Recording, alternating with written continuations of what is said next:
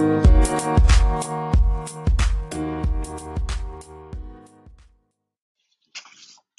Hello Hello，欢迎大家回到呃每个星期一次的呃 Dennis 全球政治笔记。这个星期的开房时间稍微的不同，因为我们家要出去露营了，所以跟大家说声抱歉。如果没有办法跟我同步在这个线上开房啊、呃、一起参与的话呢，呃下个礼拜还是一样的，我们会回到正常的时间哦。那这个礼拜呢，呃一样的发生很多事情，国际政治天天瞬息万变，国际政国际上面的变局哦。我相信大家已经也感觉到了，好像事情很多，天天都有不同不同的会议，不同的不同的新的新的发展，尤其是俄罗斯跟乌克兰之间的这个战争呢，还在持续当中。我们一旦一直一直在期待，一直在祷告，希望和平赶快出现曙光，希望和平赶快到来。那等一下呢，我们会来谈一下，是不是有出现新的一些变化，有没有可能？在近期之内就可以看到呃和平的到来哦，那所以我们今天会先谈一下俄罗斯跟乌克兰之间的一些呃状况，然后谈一下怎么来观察接下来的走势，呃，然后我们也会来谈一下呃大家可能很关注的，就在昨天美国时间的昨天星期五呢，拜登跟习近平通了电话了，那双方呃好像都有各自的表述哦，尤其是从发布时发布出来的新闻稿有各自的表述，那我们应该怎么看？我不应该说不应该怎么看，应该是说我怎么看，然后跟大家做分享。然后再接下来我们会谈一下这个礼拜还有发生的一些事情，像是伊朗的核协议。那我们也说了，这礼拜有有解释放了一些人质。核协议到底有没有，是不是有一些进展呢？啊，比较值得关注的是，等一下会谈一下的是以色列的部分。以色列之前一直是很反对的，就说有很多的意见的。那伊朗的核协议是不是跟以色列之间有什么关系？那以色列为什么现在好像好像声音呃比较小声一点哦？我们来看一下，谈一下这个问题，伊朗的核协议。当然。呃，我们刚忘记说乌呃乌克兰跟俄罗斯之间的部分呢，还会稍微谈一下现在的难民问题，也是挺严重的。然后我也想谈一下，在中国大陆现在疫因为疫情的升温哦，我们也稍微来带一下疫情升温的部分。接下来我们可能会谈一下这个呃，不说可能啦，接下来我们也会谈一下整个呃最新，我不知道大家有没有看到这个消息，很想跟大家说的是。土耳其呢，盖了一个新的大桥，世界最长的大桥。那这个大桥呢，是土耳其跟韩国的合作。为什么土耳其跟韩国合作这么重要呢？我觉得这个是很有趣的一个观察。韩国现在整个对外的关系，在国际舞台上面真的是展现了软实力、硬实力哦。从 K K-pop 这个韩国的流行文化韩剧，我相信大家都已经感受到了。可是大家可能没有注意到的是，韩国的整个对外的，包括了经济、包括投资，甚至在工程上面，它在全球的影响力是非常非常努力的在，在认真的在扩散扩展当中哦。这个我们也是可以跟大家分享的。那然后呢，最后我们来谈一下国际现实。其实一直都在讲国际现实，国际现实很久没有提到的阿富汗，这个礼拜也有一些新的状况，联合国。联合国的安理会呢，十四票对一票来谈了一下阿富汗。可是为什么我们说阿富汗呃很久没谈？然后为什么我们说阿富汗或者是国际现实当中有好多的国家，嗯，真的是不被重视？那我们这个可以来稍微的谈一下这个礼拜的几个消息。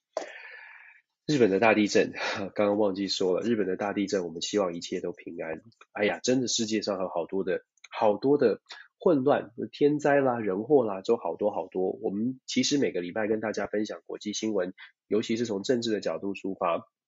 很期待的是说，大家一起来了解我们到底发生了什么事情，没有带太多的情绪，而是把这样的事情，呃，把这样的新闻跟大家分享，然后分享我的观点，也希望大家呢，如果听到我分享的新闻，觉得诶有兴趣。还是要强调，大家可以多做一点点功课。如果你觉得我听我讲的的部分呢，有兴趣或者有问题，真的可以多做一点功课，去看看不同的人或者是不同的媒体如何报道我们提到的这些新闻，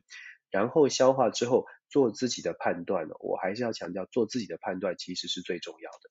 好了。先来谈乌俄之间吧。乌俄之间呢、啊，现在泽伦斯基发生问遇到了一个困境。为什么说泽伦斯基遇到了一个困境呢？我们看到好多的报道，报报道俄罗斯乌克兰现在的战争，然后俄罗斯今天又宣布了，他们国防部自己证实了，他们发射了一种新的飞弹的杀伤力，然后火力更强大的。总而言之，大家应该已经感觉到了，俄罗斯好像在战争上面没有要停手的意思。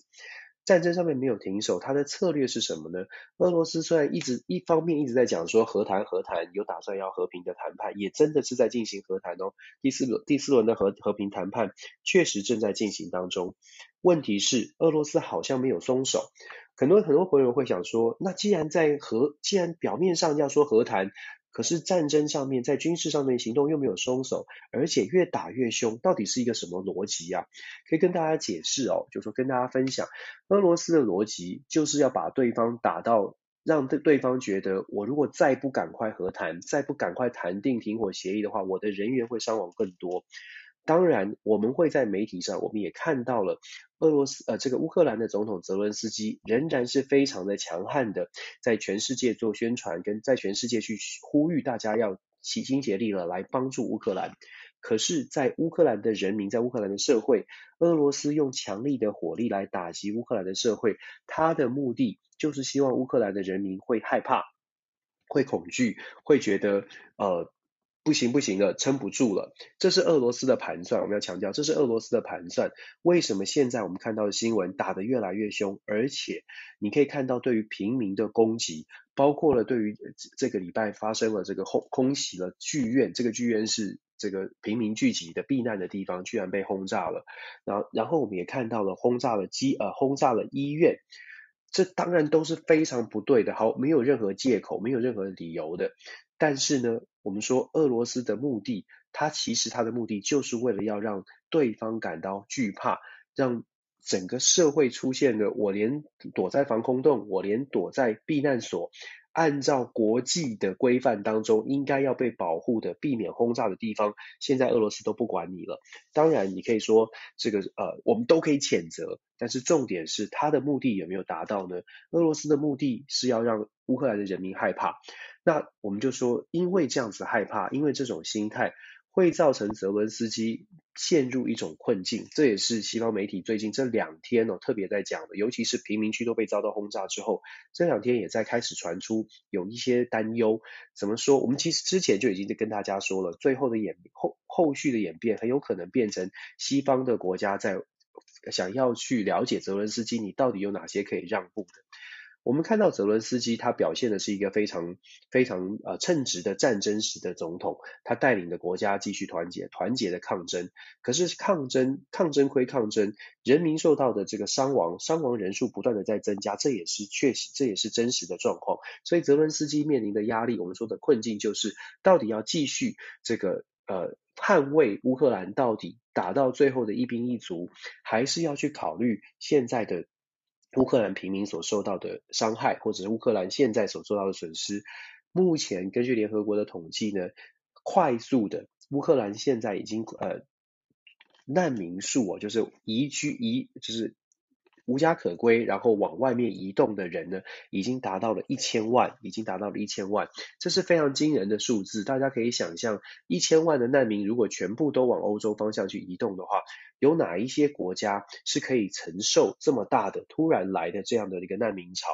我们之前有说过，其实承受不了，真的没有那个，真的没有哪一个国家有办法呃长期的去接受这个难民潮，所以乌克兰的压力。不只是来自内部，还有外部的压力。那内部的部分呢？我们说泽伦斯基他带动的是一个是一个精神，乌克兰的精神，乌克兰的气势确实是非常的高涨。问题是这个高涨的气势会造成在和谈，就是在谈判桌上。变成一个比较尴尬的现象，就是你没有办法做出太多的妥协，因为你代表的是乌克兰人民要奋战到最后一兵一卒。可是你在谈判桌上，俄罗斯开出来的条件却同样也是不让你不让你有任何的转换空间。俄罗斯要求的去中立化，俄罗斯要求的去武装化。这些是不是乌克兰的泽伦斯基在带领精神力这么高涨的时候是可以可以退让的？这变成了泽伦斯基，我们说泽伦斯基的困境了。泽伦斯基要站到最后一兵一卒，也许很多的乌克兰人会说：“好，我们跟着你一起走。”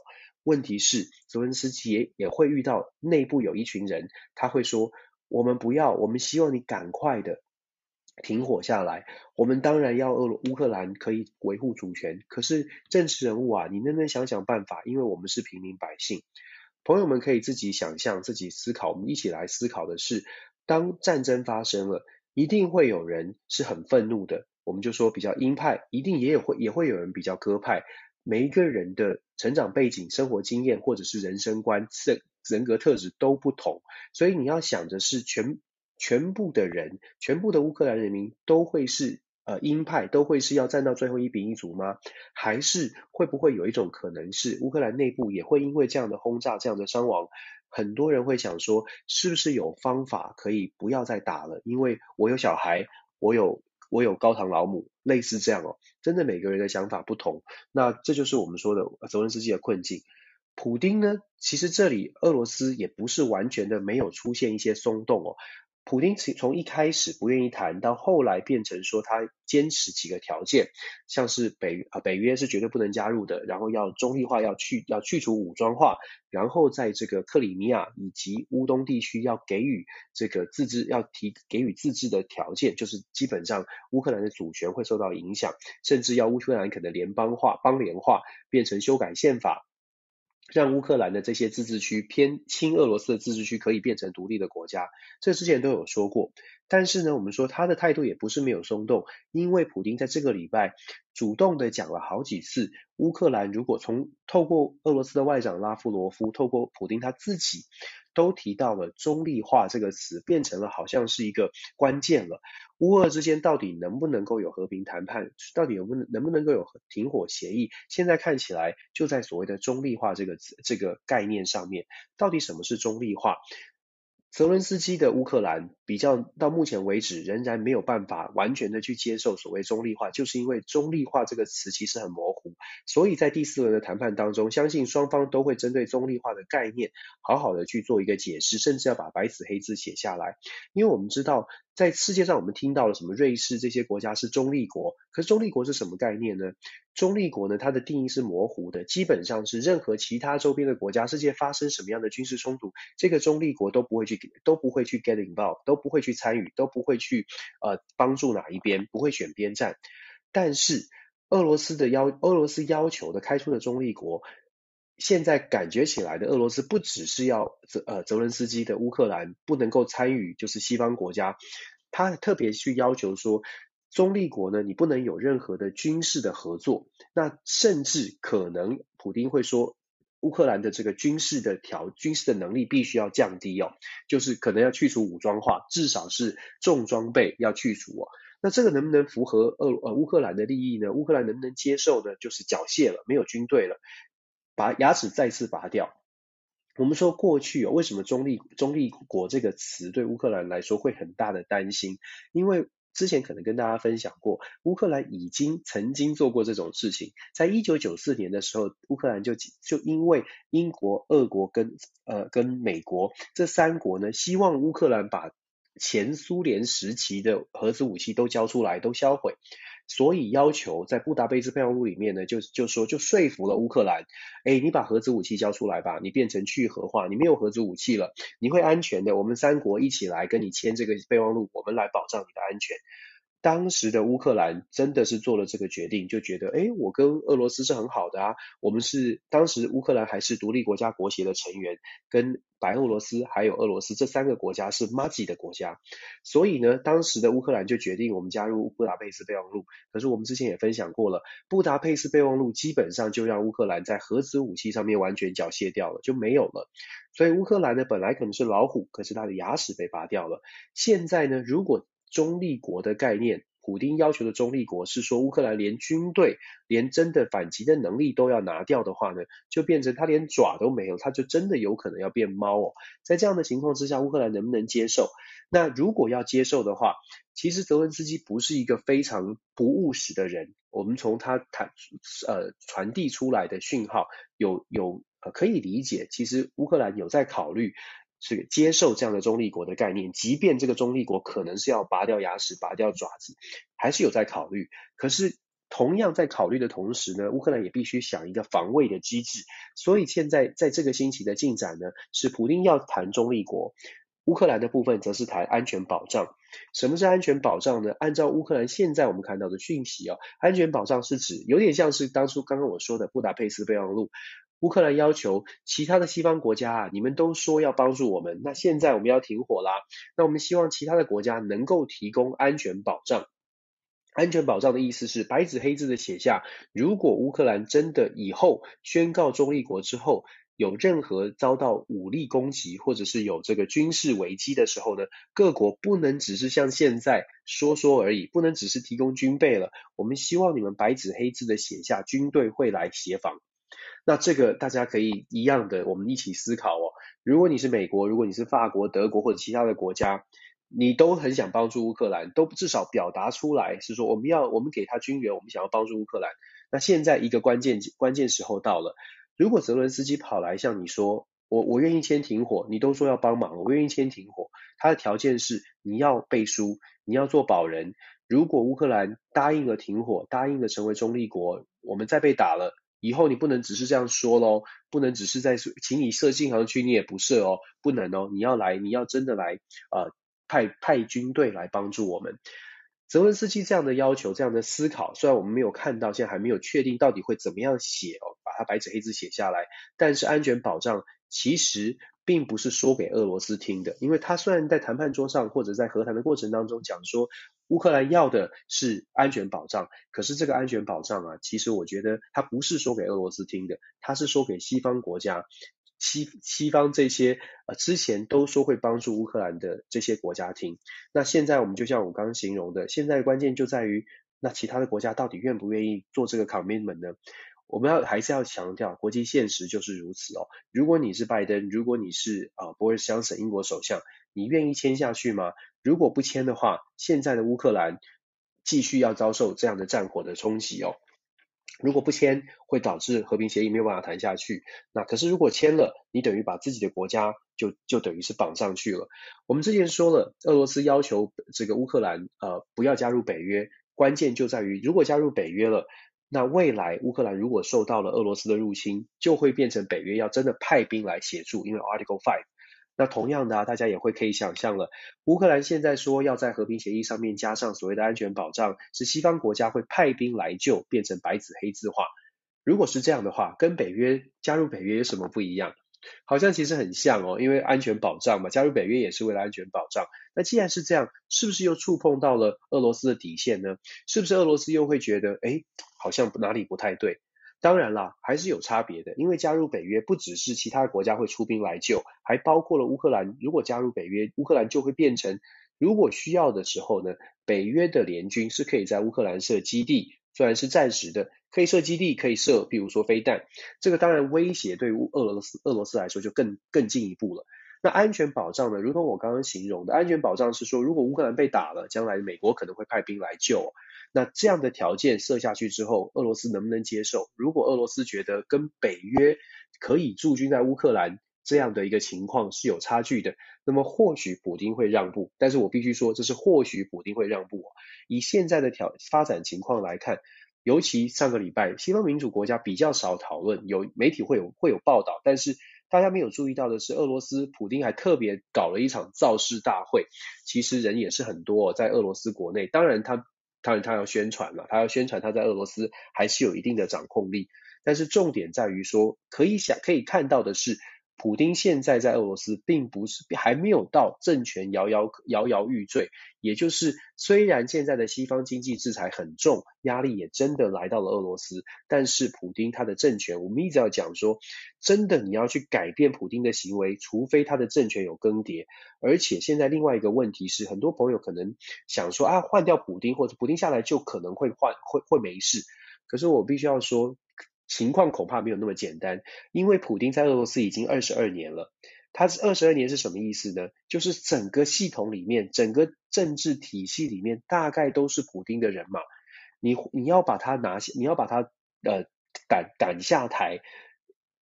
这个难度很高之外。替代的人选恐怕还是普丁的人选哦，所以就像我们说的情况没有这么简单。经济制裁之所以没有办法这么有效的关键原因，就在于整个俄罗斯的体制都是普丁的人马，你真的很难撼动他。他会有压力，可是目前普丁接受承受到压力之后是打得越凶哦，因为他就打得越凶，因为普丁现在没有办法失败，普丁没有办法没有办法在谈判桌上被大家感觉到是输了，这就是我们刚一直在刚刚第这个第一题呢都一直在讲说泽伦斯基困境跟会谈的困境。和谈出现曙光，这个曙光是双方有条件了，至少条件是越来越清晰。只是这个条件清晰之后呢，双方都要回去想说，那我可不可以接受这个条件？还有什么样的呃调整哦？前面的几轮条件还没有那么清晰，所以其实你看不到太大的突破。可是当条件清晰的时候呢，就有机会了。因为条件清晰代表双方的各自都已经慢慢的出现，诶，我要什么？大概知道。我要什么？我的底线是什么？战争之是战争发生，战争要让战争停下来，关键就在于双方是不是都取得了他们想要的东西，是不是都取得了这个可以接受的、可以接受的、达到了这个可以接受的的的的事情哦。那现在双方的条件开出来了，所以我们说和平确实出现了曙光，但是条件开出来之后呢，双方各自都有自己的困境，各有各有自己的 dilemma。泽伦斯的困境在于。他现在情绪，乌克兰人民的情绪战斗意志是很高的，可是乌克兰的平民百姓是真的受到了很大的冲击。他必须在很高涨的情绪跟跟这个保障人民的福祉当中做一个拉扯，怎么样让他自己以及怎么样让乌克兰不会因为他做的妥协太多而军心溃散？俄罗斯呢，则是怎么样让自己看起来不会输，但是又可以不要再打了，减少他自己的成本。这个就是我们说看到条件之后有机会了，只不过回去各自内部会有很多的这个困境存在哦。这个是要呃接下来我们可以观察的，但是还是要强调，条件出来了，就大概有比较多的思考的机会了。其实泽伦斯基，我们呃还是要说，泽伦斯基在战争时候他表现的确实，我必须说他确实作为一个战争的领袖呢，他。让大家觉得是有比较多的这个，有比较多的这个呃呃信心吧，士气是很高昂的。问题是呃这个高昂的士气会造成的是谈判桌上他没有办法退让。那然后我也要提特别讲，泽伦斯基其实在战争之前，也就是陈平时期，他并没有那么高的支持度。并没有那么高的支持度，所以现在他遇到的一个挑战是，他自己到底在呃选择上面他应该怎么做？好，那我们就说，现在我们看乌俄战争，我特别想要谈谈的一点呢是，在台湾很多的朋友看我最近这最近有看到很多不同的分析跟解读，我想要用这个比喻跟大家做分享。我们看乌克兰跟俄罗斯的冲突。大概有点有有点像是可以形容说擂台吧，这两个国家呢正在进行战争，这两个国家就像拳击手在打擂台一样。那我们作为旁观者，有一些朋友，有一些评论呢，他呃评论员就像。擂台比赛，或者是看我们棒看棒球比赛，两个两个队伍在竞争哦。两个这个队伍在竞争的时候，我们想要听的球评是什么样的评析？是是想要听球评怎么样的评论？是专业的评论，针对双方的战术、战略进展做专业的评论，还是我们希望听到的是呃选择一队，然后拼命的疯狂的加油，然后去批判另外一队，就说啊这一队好弱啊，甚至是嘲笑另外一队。好像我们不会想要看到球评这样说，除非啦，那是我们自己的球队哦。可是现在很明显的，这两个球队并不是我们所谓的自己的球队。所以当我们看到包括了呃媒体的名嘴啦，或者是有一些分析在讲说啊乌克兰很强，然后讲说哎俄罗斯普丁完蛋了，甚至是嘲笑嘲讽普丁，我觉得大家可以退，真的是可以一起退一步来思考哦。因为这两个国家战争没有赢家，这两个国家都注定是输的。呃，我的解读了，就这两个国家都注定是输的，呃，只是怎么样怎么样来看待他们的输而已。赢家绝对不会是在这两个国家当中，因为都花了很多的成本。所以我看到好多的评论，有点像是我们选在选择站在乌克兰这边，我觉得这个没问题，就是在在帮助帮助乌克兰，这个没问题。可是我也看到了好多，就是一直去一直去呃。讽刺俄罗斯，或者是一直觉得说俄罗斯就是完蛋了以后怎么样，甚至嘲笑俄罗斯，我会觉得大家就像我刚刚形容的，用球评的观点去去看待这些评论，想一想，我们我们在这个角色当中看待乌克兰跟俄罗斯的冲突，我们真的是希望听到说，哎，这个哪一个国家好棒吗？其实战争我们都不想听到。我比较担心的是，我们过分的投射，投射在一个一一个支持上，就忘记了呃很现实的部分。为什么说很现实的部分呢？因为现在的状况并不是乌克兰已经反攻了。我看到太多的评呃媒体，看看到好多的新闻。都在强调乌克兰打得很好，这没有办法，这不用否认，乌克兰已经超过了大家的预期。可是超过了预期，是不是代表乌克兰有机会可以反败为胜，可以把俄罗斯的军队完全的推出乌克兰？其实包括泽伦斯基自己都没有抱持这样的想法。我我们真的，泽文斯基在跟美国的，在对美国的这个演说，在对呃加拿大的演说，或者在英国的演说。我们看到的是，泽文斯基要求的援助，都并不是期待说乌克兰得到援助之后就可以把俄罗斯的军队完全的赶走。泽文斯基的要求很显然的是，希望透过这些援助可以守住乌克兰，可以让乌克兰把让俄罗斯的军队在乌克兰绝对打得不好，而且呢是让俄罗斯的军队深陷泥淖，然后成本耗得非常多，所以俄罗斯必须要重新思考怎么样来面对乌克兰这场战争。这是。这是泽伦斯基的期待，而且这是泽伦斯基非常现实的思思维，这个是正确的。那我，所以我才会说，我们在听评论的时候，尤其针对乌俄战争，我现在听到了好多，也看到了好多针对呃俄罗斯很弱很弱，去讲说俄罗斯很弱，普丁完蛋了，普丁糟糕了，然后讲说乌克兰很强，乌克兰怎么样？我觉得有一点点像是我们太过投射，变成呃好像是我们站在哪一边，好像国家队一样的支持。这一点呢，可能跟现实会有点落差，会让会让我们有点没有办法比较平心静气的来看待这件事情。这个是解读国际新闻，我一直觉得稍微的客观、稍微的理智一些，对我们了解事实是比较好的。那我们当然希望说乌克兰的状况可以赶快的好转，可是其实这场战争延续的问题非常的多。继续要讲的就是难民的问题了，快速的。快速的这个难民潮是快难民难民的人数呢是快速的增加的，快速增加，从过去从刚开始的五十万，很快的突破五十万、一百万、两百万、三百万，现在联合国说将近一千万都已经离开他们原居所，而且非常有可能超过一千万以上。如果战争继续下去，非常有可能超过一千万以上的难民会流入到欧洲。我们用流入听起来好像好像很负面，但我基基本上就是迁移到欧洲吧。从这个角度来看，各位朋友，我们可以一起来思考的是，哪一个国家有办法长期的？就以我们自己来说，有没有可能去接受，譬如说十万、二十万，呃，这个这个来自乌克兰的人民，没有，大家都希望可以帮助，大家都希望可以可以给他们这个，是，好，我收到一些消息，等一下我来分享。大家都希望乌克兰可以可以赶快停歇下来。那问题是难民难民潮对于欧洲国家来说，它应该怎么来处置呢？到底能够帮助多少？这是非常现实的问题。刚刚有朋友传讯息来说，乌克兰的总统说这个二二三两三周之后就会结束战争哦。我不知道他这这个是说和平的方式，还是说两三周之后就会就会打赢胜战哦。无论如何，大家可以自己的自己去呃多了解多解读，没有关系。任何的问题，任何的批评，我都接受。我们继续，我们继续跟大家做分享。我们要强调的是，整个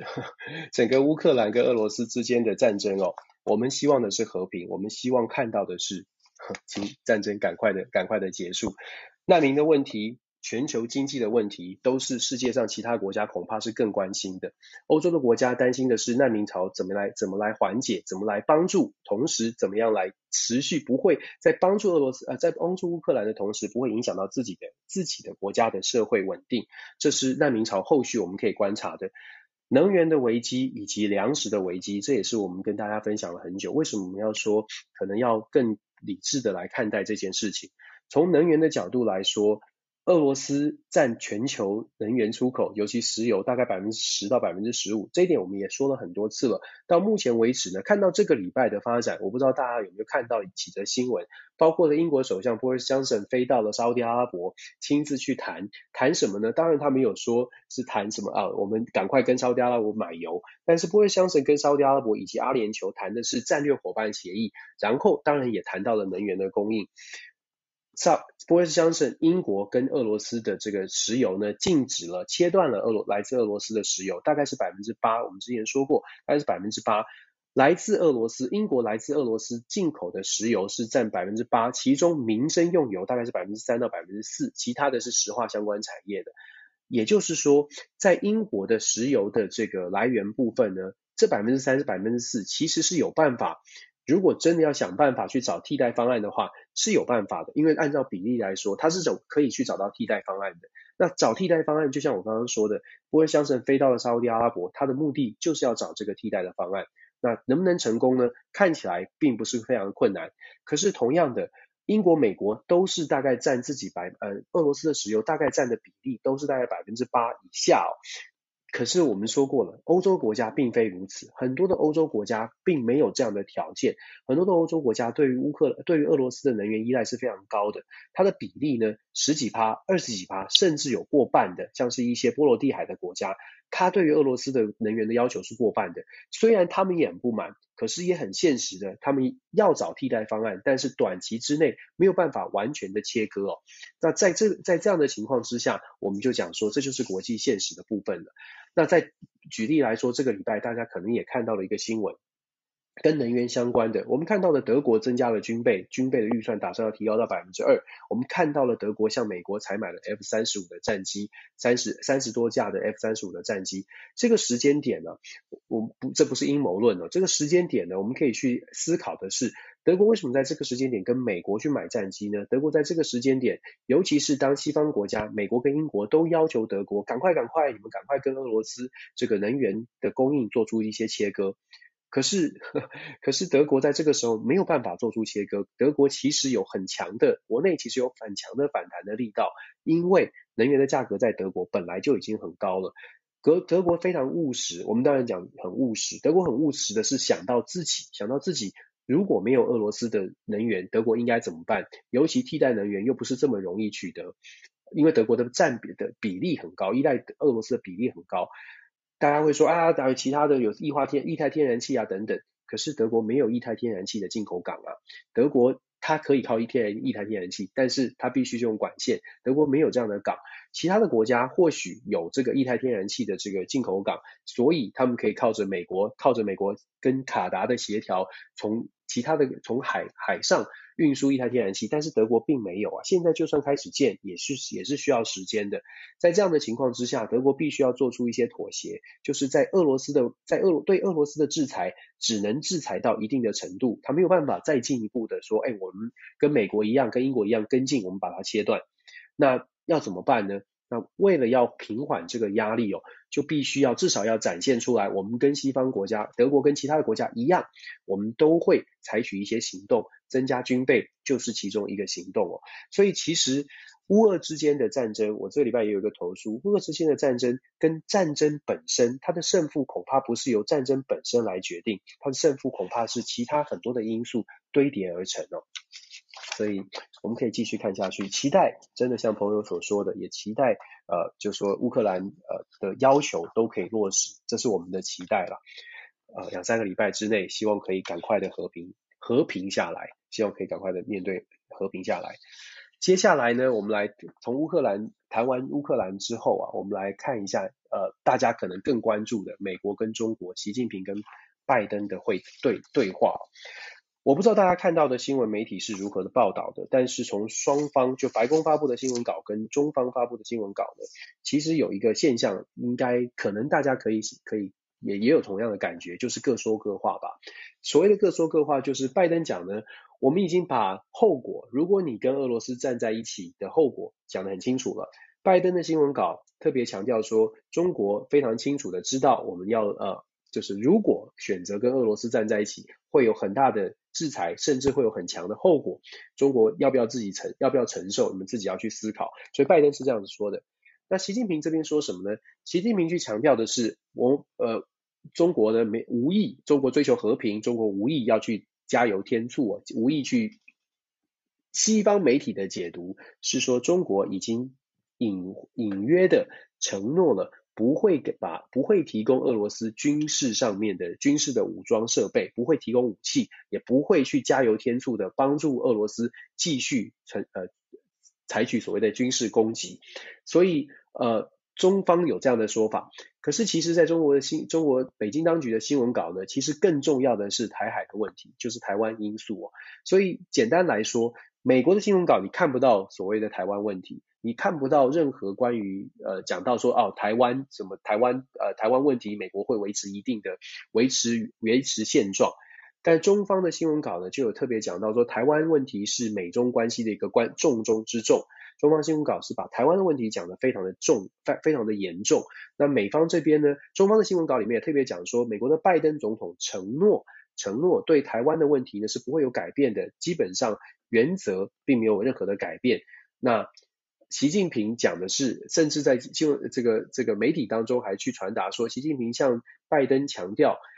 在会谈上面，就是总统等级的，他甚至是说，好像是说总统先生，我都我们在会谈当中谈的，呃，我都可以接受，但是看起来呢。贵国政府或者是贵国有很多的政治人物，似乎跟你讲的不太一样哦。所以其实我们可以看得出来，中国很在意、很在意的就是美国如何处理台湾问题，尤其在美中台的关系上面，美国到底是怎么样来传递这些讯号。然后美国跟台湾之间，尤其我们知道最近最近这几年，美国是非常支持台湾的。那中国认为美国对于台湾的支持，当然从中方的角度来说，不管你支持的是和平还是支持什么，你只要支持台湾任何政府方面的活动呢，在北京当局的眼中都会觉得，哎，你好像踩到了红线，你好像进入了深水区哦。中国都会做出一些反应。那平常的这个新闻回应呢？这都是很正常的，但是我们必须要说，这次的拜习会很显然的，拜登想要谈的是乌克兰，中国想要谈的不是乌克兰，中国想要谈的就是台湾问题。可以看得出来，美中之间到目前为止，双方的互信跟双方的互相的认识，还是相对来说是非常有限的。其实我我自己在美国教书，尤其是看到很多的美国的亚洲研究的学者，呃，美国。一直以来都有一个问题，就是包括甚至是学界一直以来都有一个问，都有一个嗯，我不能我不能说呃不应该是说一直以来都有还有进步的空间吧，我们这样说，还有一个很大的进步空间，这个进步空间就在于美国的论述基本上是没有太多没有太多去思考说，哎，中国或者是对亚洲任何国家，对世界任何国家都有这个都有都出现这个状况。就是当美国在研究俄罗斯，当美国在研究乌克兰，当美国在研究任何其他国家的时候，它的这个美国中心论的基本的概念还是蛮强的。当然会有部分的学者会去做出一些挑战。我其实，在很多的平台上面都有引用，像国际现实关呃国际关系的这个现实大师 John Mearsheimer，他就是一个呃非常强强强力的去表达说，嗯，美国的立场有的时候是不对的，美国的立场可能会造成很多问题。那像这样的论述呢，有，但是这种学者相对来说是比较少的。也就是说，从美国观点出发所做的一些，包括了政策，包括了这个对话，包括现在拜登团队所做的这个呃论述哦，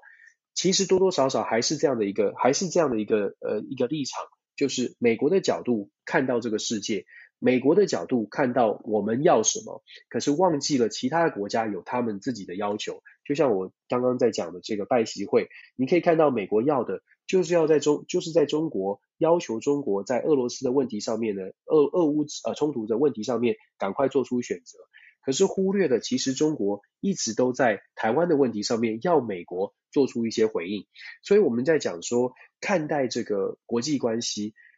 跳脱出来看，就是跳脱出来看，说各国怎么来面对其他的国家，我觉得是挺重要的。那目前看起来，这并不是我还是要说，这并不是说要批评任何一个国家哦，因为重点不在于批评任何国家，没有我们没没有无意去批评任何国家，只是点出来国际关系里面现在很显很显然的在乱局当中呢，现实主义一定会往无现实主义的重要性跟现实主义对于事件的解释力会越来越强，因为大家越来越没有互信，没有互信就会回归到我的国家我先守好。我的国家利益，我先把它论述出来。我先不，我没有办法管其他国家是不是喜欢，我没有办法管其他的国家是不是可以接受。我先把我的话讲出来。我如果现在有实力的话，我现在就要先做。你看，在拜习的对话之前，西方的媒体跟美国政府发散发出来的论述，就是基本上是说。现在有一些论述，呃，有一些情报显示，中国可能要帮助俄罗斯了。所以在前面一个礼拜，在他们对话前一个礼拜呢，大概媒体都有这个报道，就是中美国的情报，美国的政府官员不具名的官员表示，中国可能会给俄罗斯提供军事援助，俄罗斯可能已经向中国要求军事援助。这个新闻我相信大家都看到了。可是大家要去注意的是，西方的媒体在报道这则新闻的时候呢，都特别强调。这个目前这个论述是没有证据的，官员不证呃不具名的官员显指出，但是呢，当媒体记者问他们有没有任何的证据，譬如说有没有截获电报啦，有没有截获中俄之间有什么样的交流，美方的官员都说都不愿意提供，所以媒体西方的媒体至少有做到这个，大家可以看华邮、纽约时报都报道这个消息，但是都特别去强调，目前美国没有任何的证据。有有说呃没有任何的证确切的证据说俄罗斯向中国要求了呃武器的支援，也没有任何证据说中国已经打算要提供武器支援，所以我觉得这是一个呃这是可以大家可以去思考的，到底实际的情况是怎么样？但不管不管怎么说，这样的一个氛围，包括了美国也像透过外交的管道，布林肯自己也向欧洲的国家、欧洲的外这个外交官去讲这个事情。其实所谈的就是在讲说，呃，这个氛围是大家要去注意的，中国扮演的角色很重要，所以我们必须要未雨绸缪的把这件事情先丢出来，让让确定让北京当局没有办法，连想都没有办法想要去支持俄俄罗斯哦。那当然啦，这个就是我们在讲的，我们看看这个消息的时候呢，嗯，可以想一想，想一想这个策略。现在的美国对中国还是采取比较强势的作为，为什么呢？就好像一个简单，这其实是一个简单的赛局。什么样的赛局呢？黑羊白羊过桥，大家都看过吧？大家都好像我这个年代还有上这个课哦。黑羊白羊过桥的故事，黑羊白羊在过桥，谁要先让？就是一个 chicken game，也是英文说 chicken game，谁要先让呢？双方如果不让的话，撞撞了之后就掉下去，两个羊都掉下掉下桥。黑羊白羊过桥，谁要先让？美国现在。看到的，以客观条件来说，美国还是觉得自己是比较强的。那我们也说，确实以现在的这个客观条件来说，美国在不管在军事、在经济上，其实它真的是有优势的。所以，所以哦，所以美国其实采取的态度是非常强硬的，才会有这种策外交的策略，才会有强势的说，哎，你要我把后果说出来，我警告你，你不要这么做。有的朋友会说，甚至中国大陆的朋友，也许听到会觉得很愤怒啊，会说：“哎，我我为什么要理你？为什么要听你的？”尤其这几年，在习近平强调的所谓的中国梦之后，很多的中国大陆的朋友可能已经觉得，哎，中国的所说的东升西降时间已经到了，已经来到了中国可以跟美国平起平坐了，已经来到了中国大陆已经是哦是大国没有错，但是已经大到绝对是可以跟美国抗衡的。这就是我们说的，呃，有的时候呢，理想跟现实的差距，有如果你把它想象的太小的时候呢，你就会出现一些误判。为什么我们有的时候要逆风也要说话？美国之所以会采取这个策略，是因为美国的判断它是比较强势的，它是比较有优势的，所以他说你要你要自己考虑后果，我讲话很强。那为什么美国这么做呢？因为美国在现在这个时间，如果他不用这种强势的方式，他也担心现在没有办法把把现在崛起的中国这个大国往后推的话，可能他崛起的速度未来很快的时间被追上了，美国就再也就没有办法有这种强势的地位了。所以这是很正常的一个策略的运用。那对中国而言呢？也许在乌克兰战争之前，包括习近平他自己都有这种想法，就是。哇，我们应该可以哦，我们的半导体，我们各方面都很不错。但是我们要讲哦，一样逆风逆风说话。十四亿人口的中国大陆要能够真的可以达到说跟美国平起平坐，它当然很强，中国绝对很强。可是能不能是不是已经强到说不用管世界的其他的国家，不用担心美国的制裁，不用担心西方国家联手起来制裁？在没有乌克兰战争之前，或许真的有这种想法。但是乌克兰的这个战事发生之后，西方国家的经济制裁不是说不是说啊，好像呃西方国家没有帮助乌克兰，就会让呃很多的中国的领导人觉得，哎，你看西方就是光说不练哦。其实不是哦。中国的领导人看到的恐怕不会是这么乐观，尤其是真的是政治精英哦，网网民我们就不说了。可是政治精英如果够理智的话，他看到的会是西方的经济制裁确确实实会造成很大的经济冲击。中国到目前为止发展的最重要的核心仍然是稳定的经济成长。我再次强调，到目前为止，中中国的发展的国家利益的重心之重中之重。仍然是稳定经济发展，大家会觉得啊，习近平强国梦啊，已经很强了，一带一路好像全世界很厉害。但是中国国内，我们说了，十四亿人口并没有达到均富的程度哦。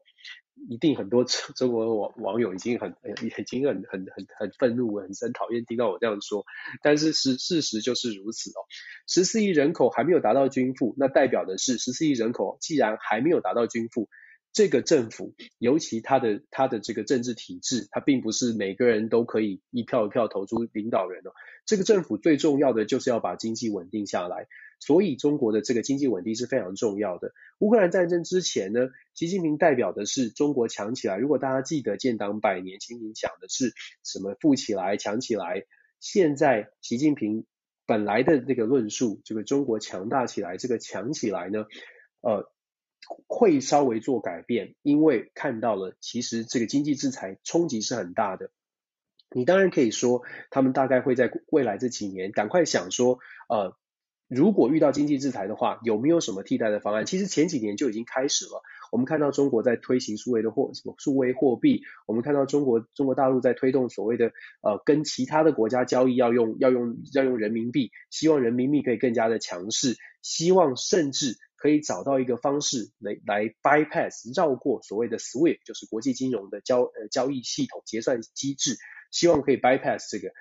这些动作这些策略都在进行当中，但是就像我们说的还没有到位，就是你可以说它在五年十年之后或许更加的健全，透过一带一路的建制，透过更多的国家跟中国做生意。然后中国在做生意的过程当中，要求这些国家都用人民币或者都用人民人民币计价的某种金融的交易机制，可能会可能会发生，这是这是当然是作为作为一个大国的中国，他会想要发展的方向。但是我们要强调的是，就在这个 moment，就在这个现在，恐怕还还没有还没有成熟哦。这也是为什么呃到目前为止，美国仍然。他的判断仍然是可以对中国稍微强势的，可以可以站在比较强势的位置去说，我告诉你哦，这个会有后果的，你必须要自己承担。你说中国会不会怕？他在说话当中当然不会讲说，呃，我们会担心，可是其实也要做相对应的策略哦，不是怕不怕的问题，而是国际现实政治呢，它是嗯，他要考虑的是治理，他要考虑的是策略，不是说我害怕或不害怕。这不是大国之间交往的原则。就算他觉得有威胁，就算他觉得嗯，这是令人担心的事情，他也不会说，我们害怕，或者是他他态度都不应该是我们害怕了。你在大国的领导人身上，或者是国家领导人的身上，你应该看到的是，不论遇到任何的风浪，或者遇到遇到遇到多大的挑战，都是稳定的。习近平一定是这样，拜登一定是这样，普丁也是这样。大国的领导人都是见过大风浪的，不会轻轻随随便便的就说：“哎呦，好好害怕哦，这个胆小的这个一面露出来，不会有这种事。”所以我们要讲哦，如果有任何的评论在讲说：“哎呀，你看他他他他他害怕了，他他胆怯了，他退缩了”，这个都有点过度的解读了。政治人物都要有一定的历练，在尤其在大国，不要说大国了，就像我们台湾的。总统蔡英文总统也不可能说遇到了什么样的挑战就说哦，我好害怕，怎么可能呢？所以我们要我们还是要比较比较理智的来来看待这些呃这些交手哦。那我们就讲说美美中之间的关系，我们可以看的是从拜习拜习会，第一呢，结呃基本上可以知道的是双方各说各话，当然在文字上是各说各话，主要是这个是因为我们说了大国的策略不可能示弱，后续可以观察的是动作，就说美国是不是在这一次的目的有没有达到？这个电话的目的就是中国不能够向俄罗斯。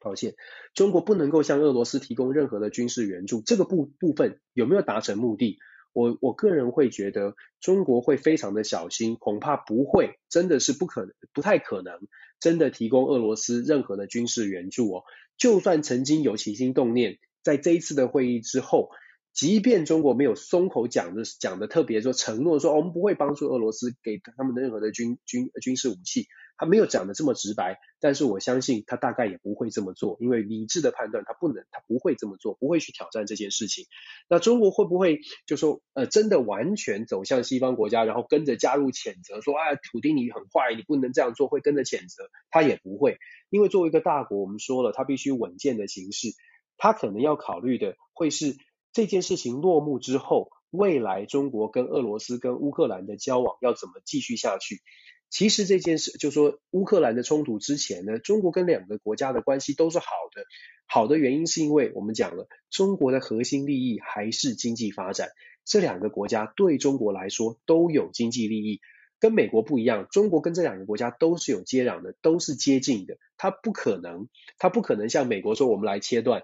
跟中国跟俄罗斯在冲突发生之前，其实才签订了新的这个能源的交易。俄罗斯的石油对中国来说是有帮助的，俄罗斯的矿产对中国来说是有帮助的。双方过去有很多的交集，有有好的有坏的，但是中俄之间呢，在这件事情上面撕破脸对中国来说也没有特别的好处。所以我的判断是，中国不会选择跟美国跟西方国家完全站在一起说谴责俄罗斯，甚至有可能透过外交的管道呢。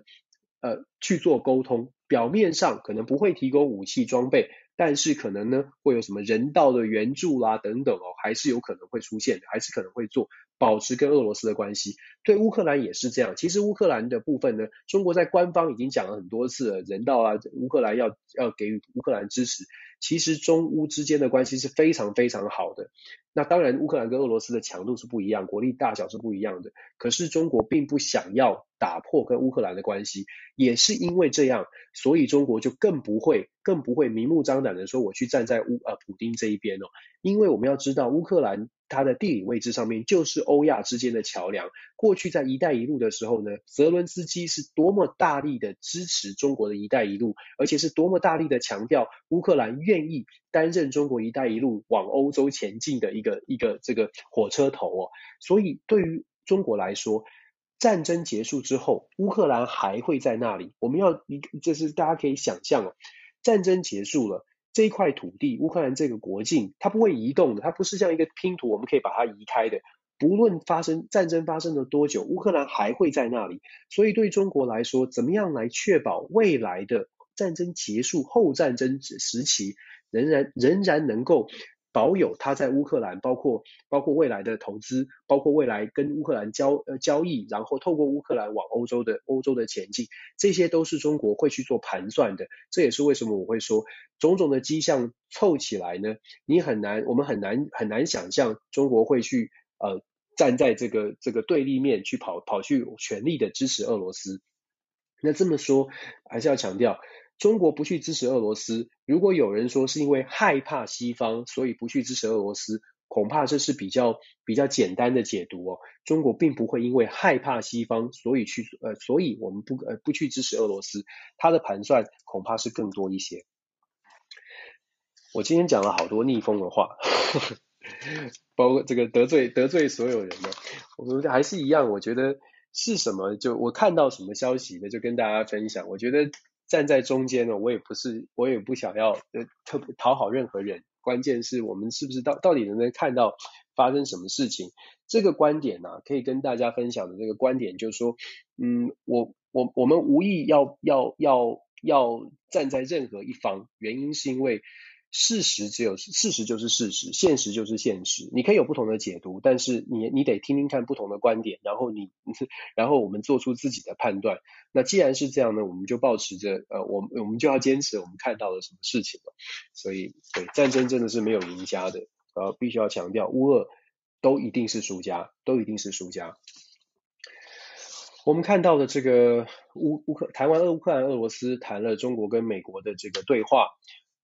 呃，补充一下好了。其实很多朋友在说会很担担心台湾，最近还是有朋友问说，哎，台湾会不会乌克兰会不会因为这样子就因为乌克兰的冲突会不会中国就就起心动念或什么武统台湾？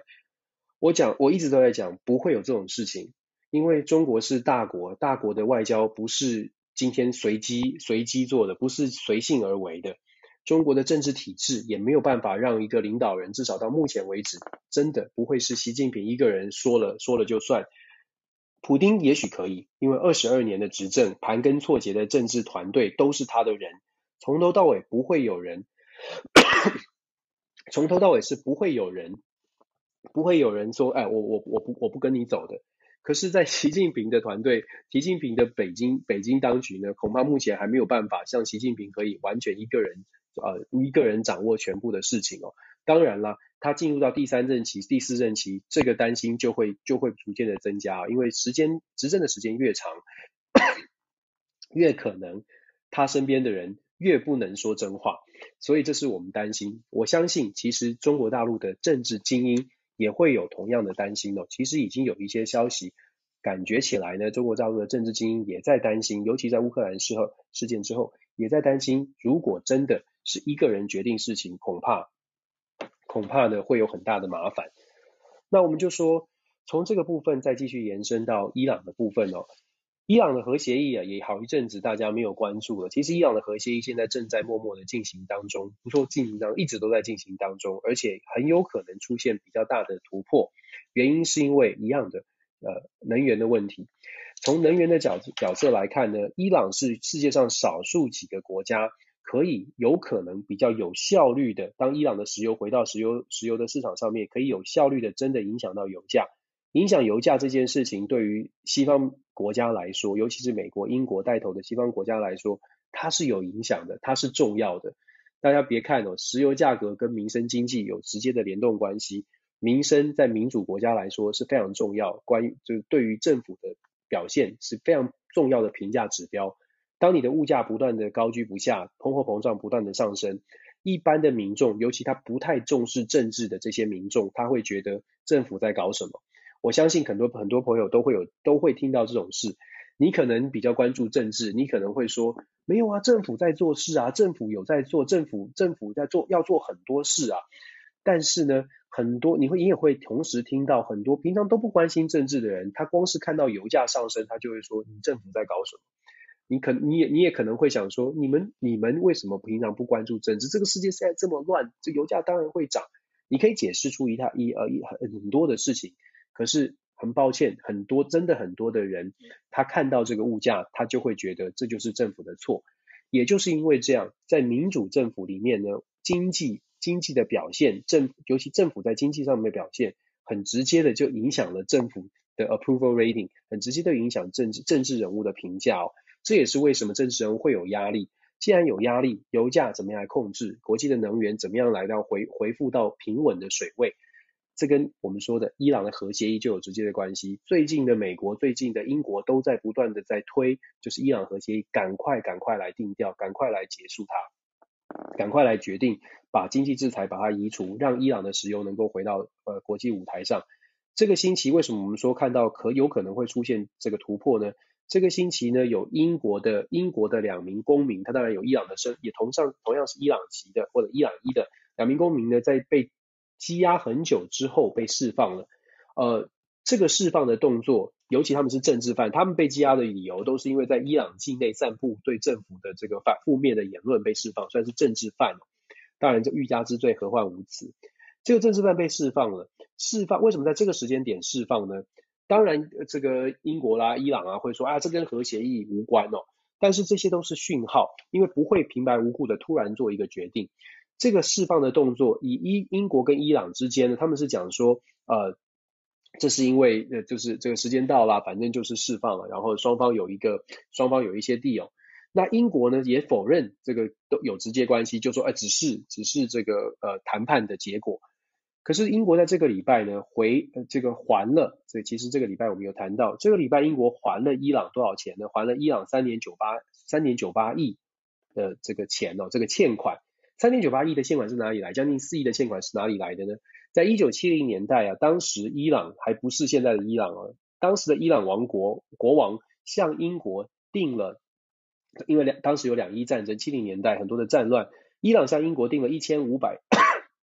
一千五百辆的坦克车，当时英国的坦克很强，很不错，订了一千五百辆的坦克车，给了六六点二五亿，买了一千五百辆坦克车跟呃两百多辆的一百呃一两百辆的这个装甲车哦，但是呢，英国只交货了一百八十六辆之后，因为伊朗就发生了一九七九年的伊朗就发生了伊斯兰革命。导致政权的交替，交替之后，英国就说，哎，英国就没有再交货了。这一百八十几台坦克车交货之后呢，距离原来要交的一千五百台其实还很长的距离，但是就没有交货了，也没有退还款项。当时的款项大概是三点二五亿哦，就没有退还了。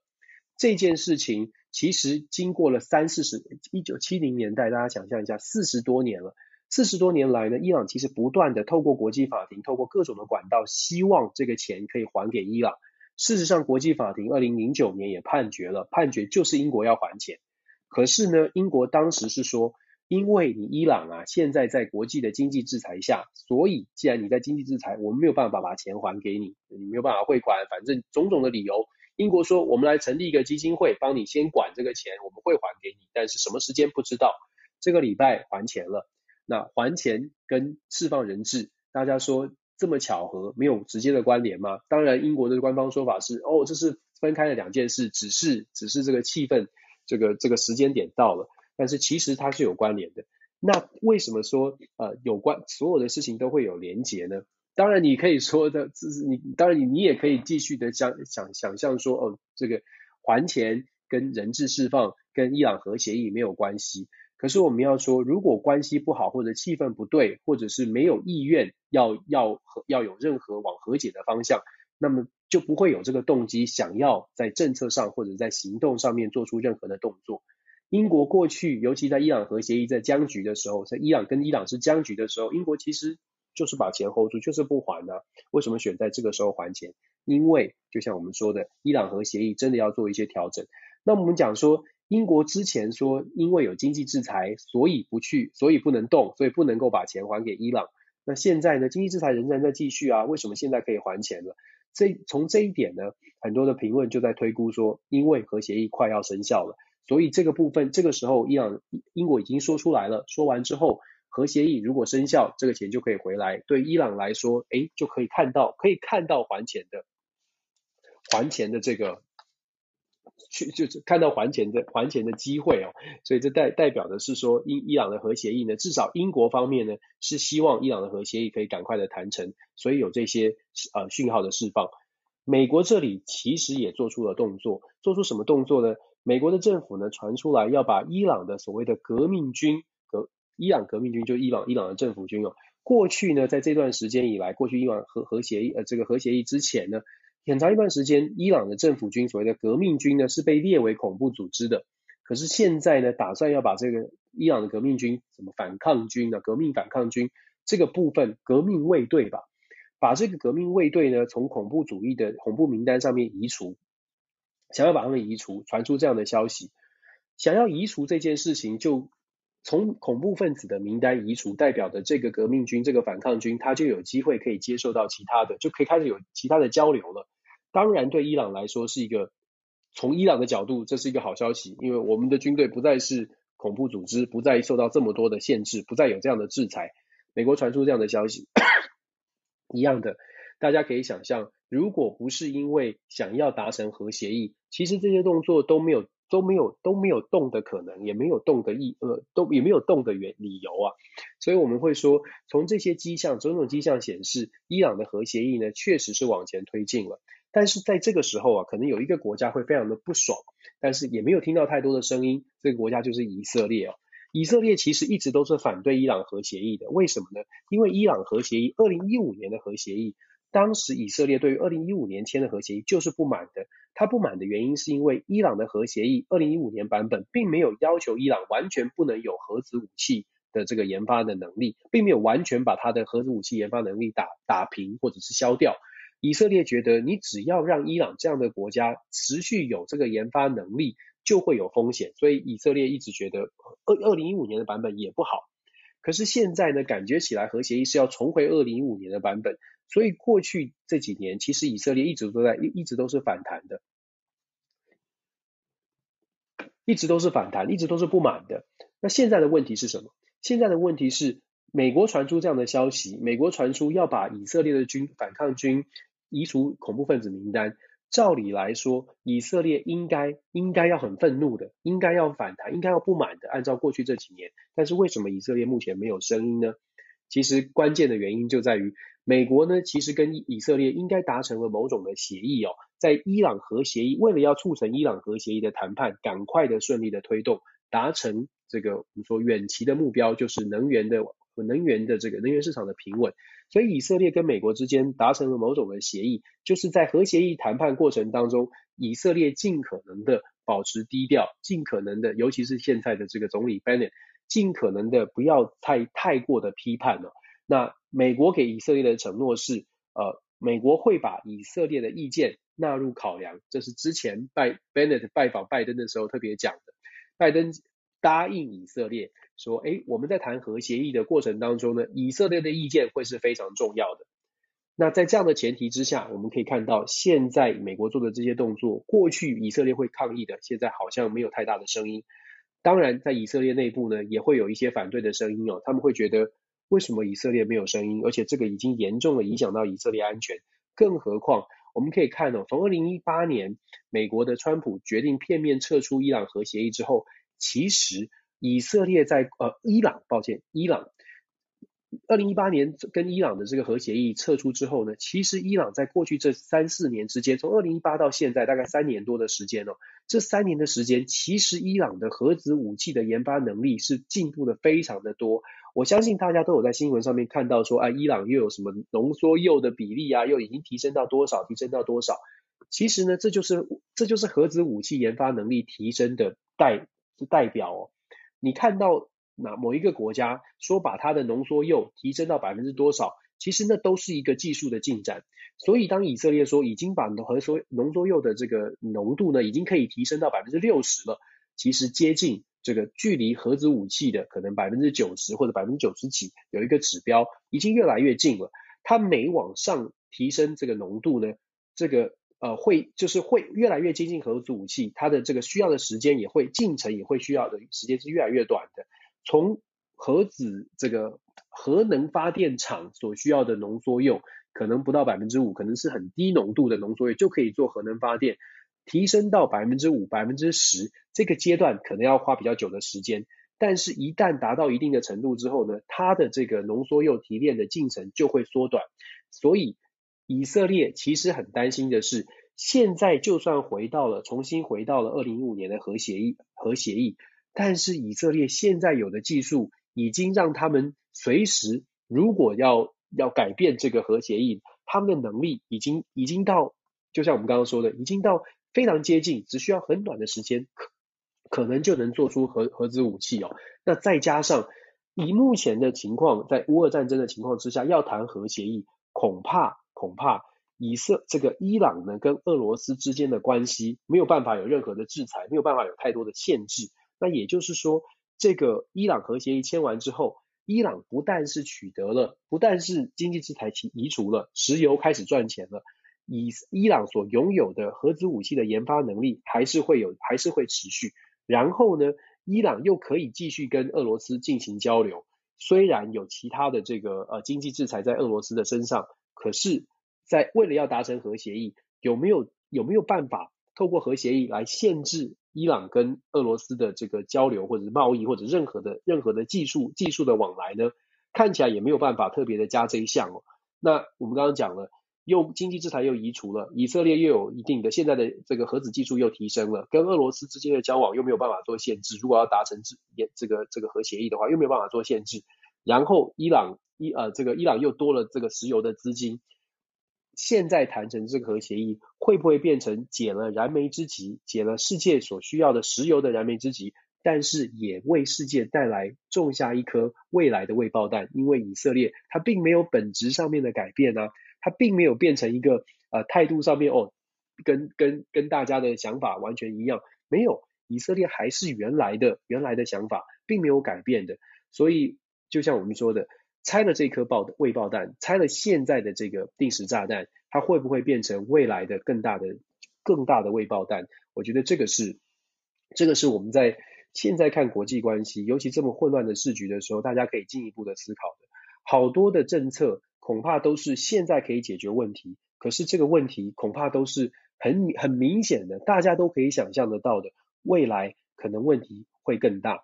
不管是俄罗斯跟乌克兰之间的冲突也好，还是以色列的核协议也好，事实上大家会，我们要为什么会持续观察是，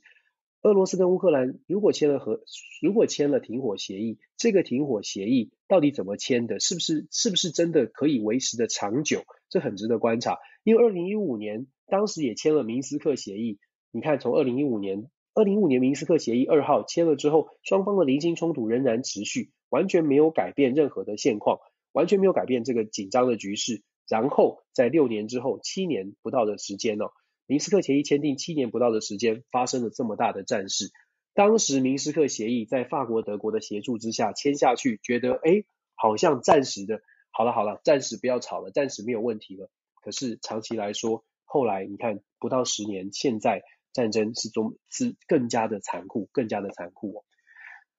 我们看这个，对，我刚刚一直把这个伊朗讲成以色列，真的抱歉抱歉，大家可能要可能要这个多担待。伊朗以色列这个，我刚刚这口误很多，真的非常的抱歉，谢谢信奇老师。我们再接下来看。看一下，呃，从从难民潮，我想要特别谈一下，这个礼拜联合国安理会呢通过了一个通呃表决，十四对一，那个一就是俄罗斯啦。俄罗斯现在安理会做什么事情，大概他都有反对的。十四对一做什么决定呢？十四对一决定在阿富汗的这个呃维和的这个单位，就是在阿富汗的一个特别援助的小组呢，会继续在阿富汗延长他的任务一年一年的时间。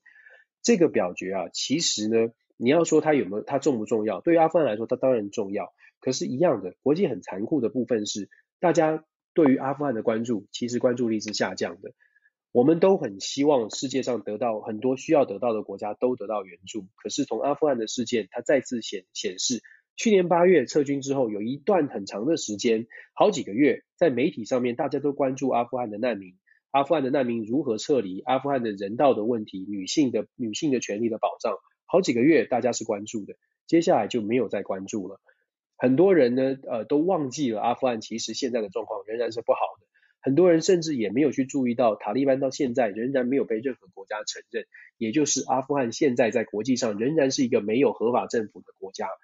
联合国现在所派驻在阿富汗的这个特别的行动组织援助小组，事实上是透过。各跟各跟当地的各种的组织做连结，来帮助阿富汗的人民，帮助阿阿富汗的孩童以及妇女。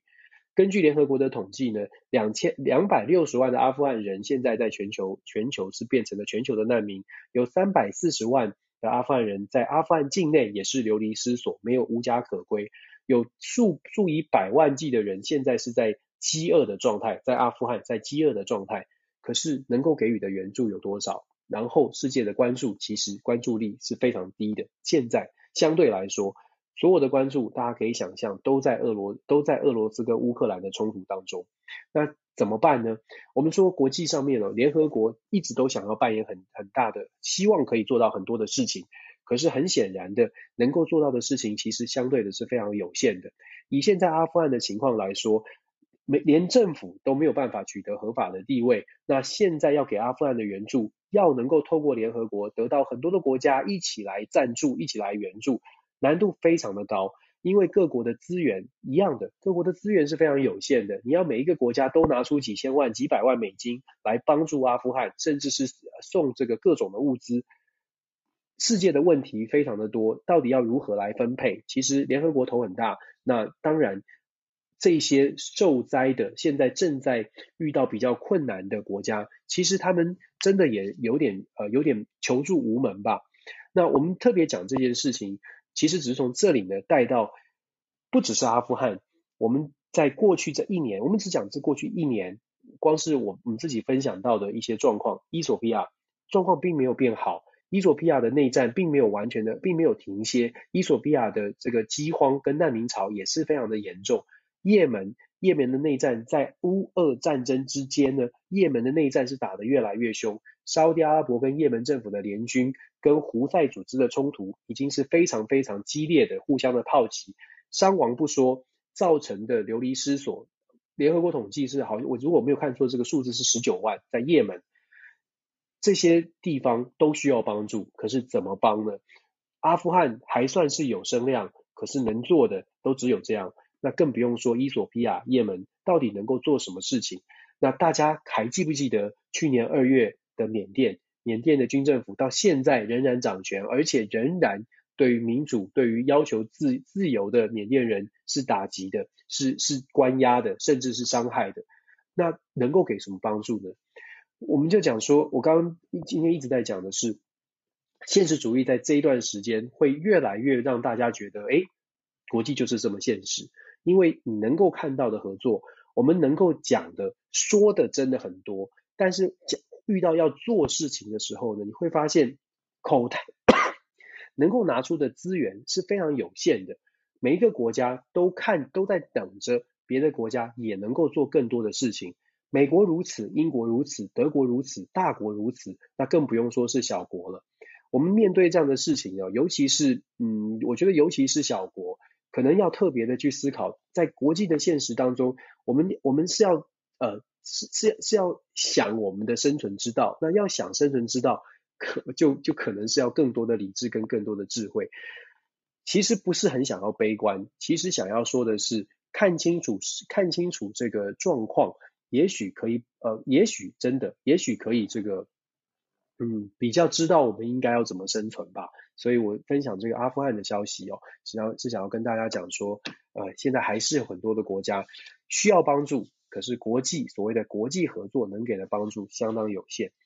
最后一则新闻，今天讲好好长哦，抱歉抱歉。最后一则新闻讲一下土耳其的大桥哦，稍微的平缓一下，就转一下痛调。土耳其的大桥它凸显的。就就是一种国际合作，可是你看，在利益上的合作，怎么样的国际合作呢？土耳其有一个恰纳卡雅大桥，恰纳卡雅这个应该是这样翻没错吧？呃，一九一五恰纳海雅大桥呢，它是土耳其最长的，它刚刚成立、刚刚盖好的，三月十八号落成。那个土耳其的总总统亚多安特别去剪彩，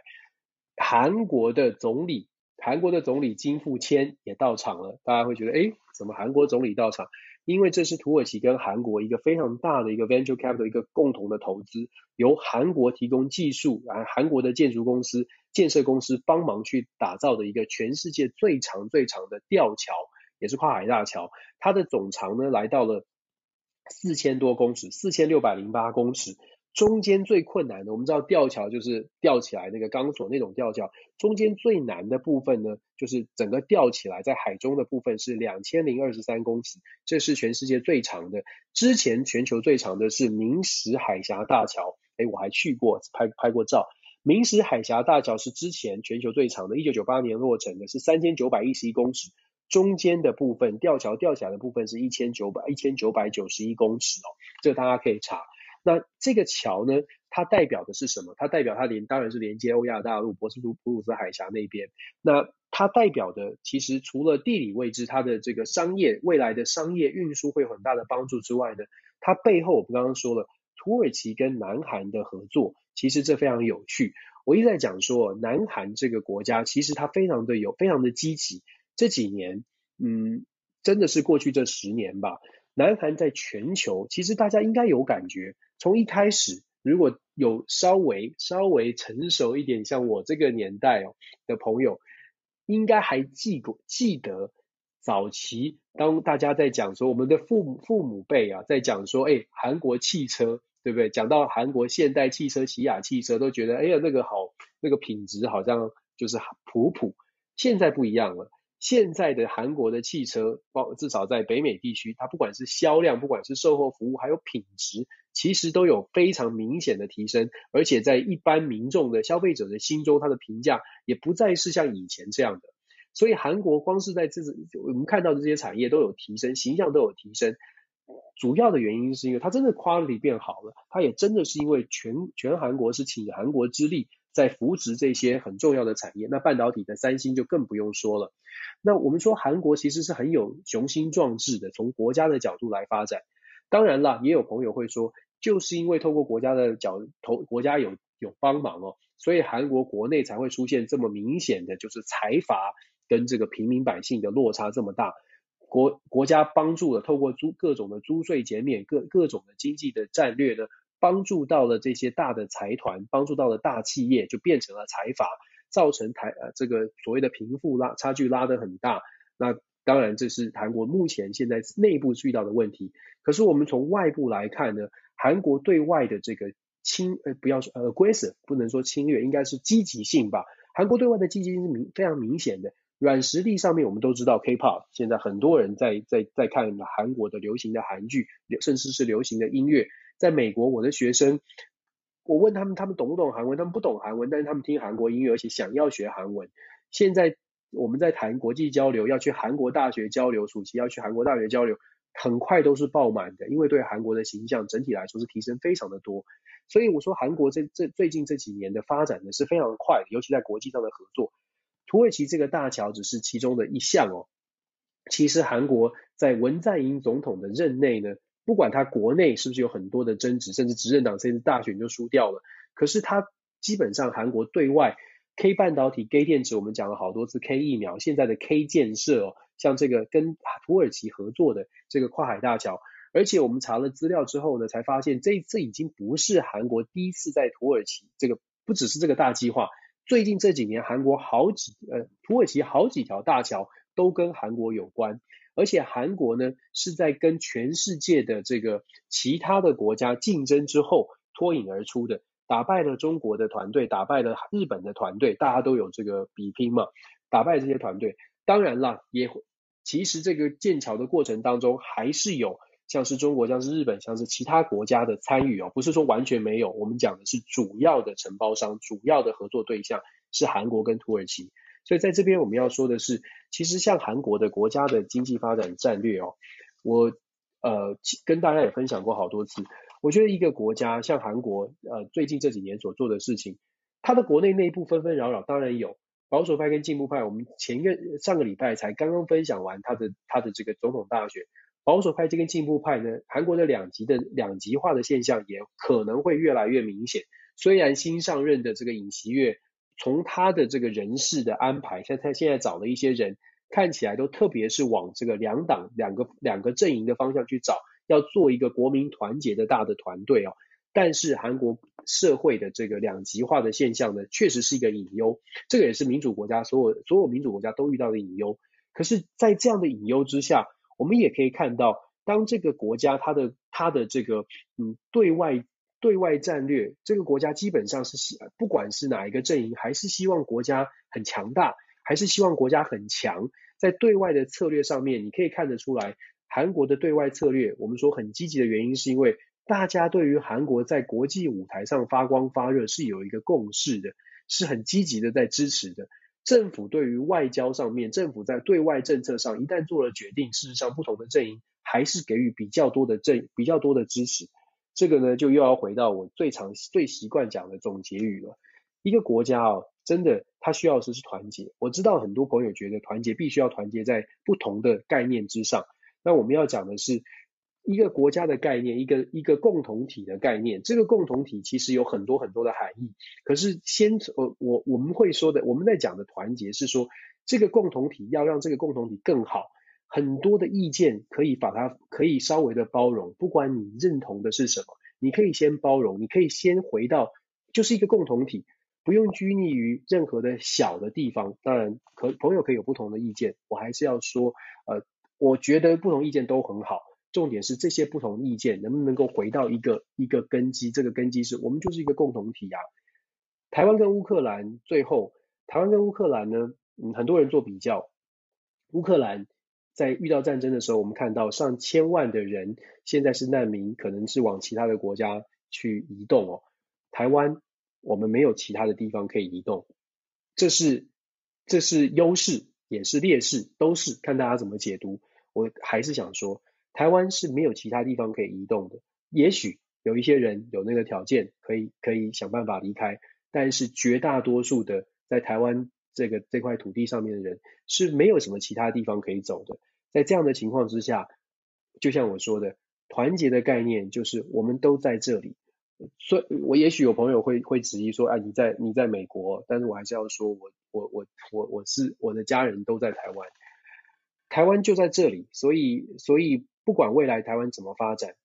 我们只能期待它变好，我们只能希望它更好，我们只能期待。它可以很和平的长治久安，这是我们心中的想法，这是这是很多朋友，我相信很多朋友，当然我绝对是这样想的，就是不管怎么样，就要守护着我们自己成长的家园。其实是很简单的，就是不要想着太多的坏人，